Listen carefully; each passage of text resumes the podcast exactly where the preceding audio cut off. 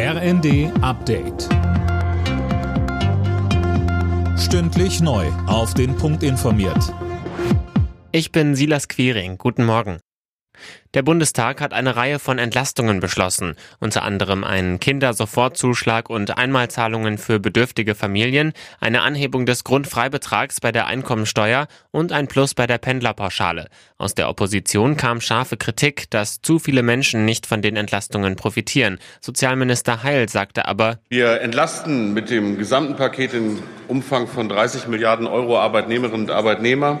Wir helfen Menschen in der Grundsicherung, wir helfen Familien, wir helfen Kindern, übrigens auch Rentnerinnen und Rentnern. Da ist viel drin in diesem Gesamtpaket. Wenn Preissteigerungen länger anhaltend sind, dann werden wir auch strukturell weiter entlasten.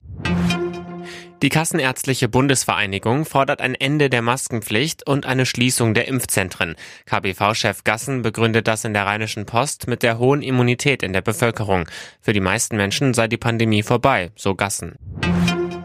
Der Landtagswahlkampf in NRW geht in den Endspurt. Dabei bekommen die Wahlkämpfer prominente Unterstützung. Die Parteien fahren alles auf, was Rang und Namen hat. Sönke Röhling, da merkt man, dass das nicht irgendeine Landtagswahl ist, sondern die im größten Bundesland. Ja, Ministerpräsident Wüst bekommt zum Beispiel in Münster Unterstützung von CDU-Chef Merz. FDP-Spitzenkandidat Stamp ist zusammen mit Parteichef Lindner im Land unterwegs und klappert mit Kempen, Essen und Lippstadt gleich drei Stationen ab. Herausforderer Thomas Kutschaty von der SPD hat Kanzler Scholz und Generalsekretär Kühner zum Schlussspurt geladen. Und die Grünen veranstalten in Bonn einen Townhall mit den Parteichefs Lang und Nuripur und Wirtschaftsminister Habeck.